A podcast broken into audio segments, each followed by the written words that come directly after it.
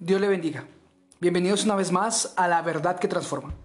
La Biblia nos dice en el Evangelio de Mateo capítulo 28, versículos 19 y 20, Por tanto, id y haced discípulos a todas las naciones, bautizándolos en el nombre del Padre, y del Hijo, y del Espíritu Santo, enseñándoles que guarden todas las cosas que os he mandado.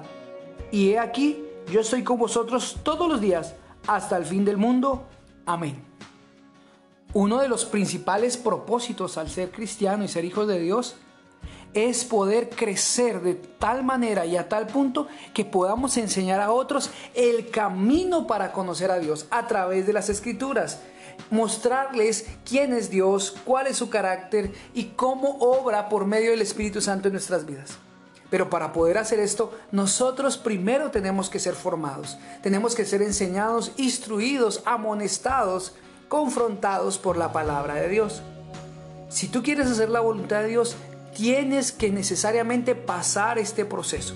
Hay muchos creyentes que no quieren pasar estos procesos y quieren hacerse maestros a sí mismos. Y la Biblia dice que no nos hagamos maestros a nosotros mismos, porque esto trae condenación.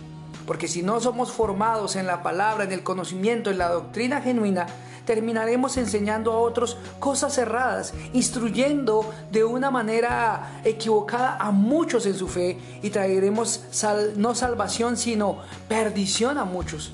Y hoy pasa muy comúnmente dentro del Evangelio. Muchas personas rebeldes que no quieren dejarse formar, quieren abrir sus propias iglesias o quieren hacer su voluntad y autodenominarse apóstoles, profetas, maestros o pastores sin haber sido realmente formados en esto, en este llamado.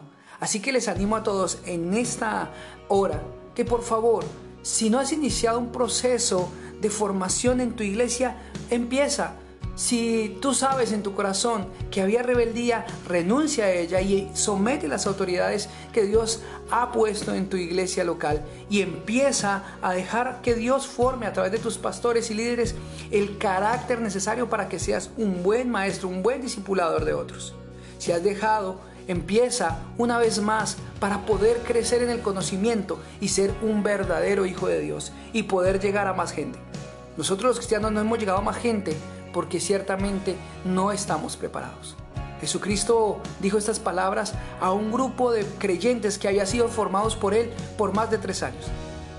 Así que por favor, entendamos de una vez que es tiempo de llevar el Evangelio y de hacer muchos discípulos, pero si nosotros mismos no permitimos este proceso en nosotros, va a ser muy complicado.